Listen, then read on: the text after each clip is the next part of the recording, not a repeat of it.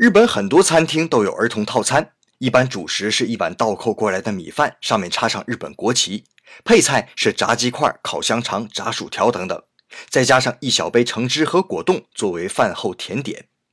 这种套餐的雏形始于1930年东京日本桥三月百货食堂部的主任安藤太郎，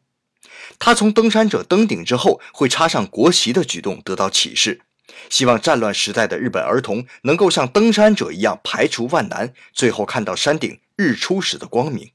于是将儿童套餐的米饭堆成山峰的形状，而当初山顶上插的是一面用牙签和纸做的三月百货的社旗。发卖之后啊，引发了儿童套餐的狂潮。而经典的造型由于被许多餐饮店借用，都插三月社旗也不是办法。最后就换成日本国旗，延续至今了。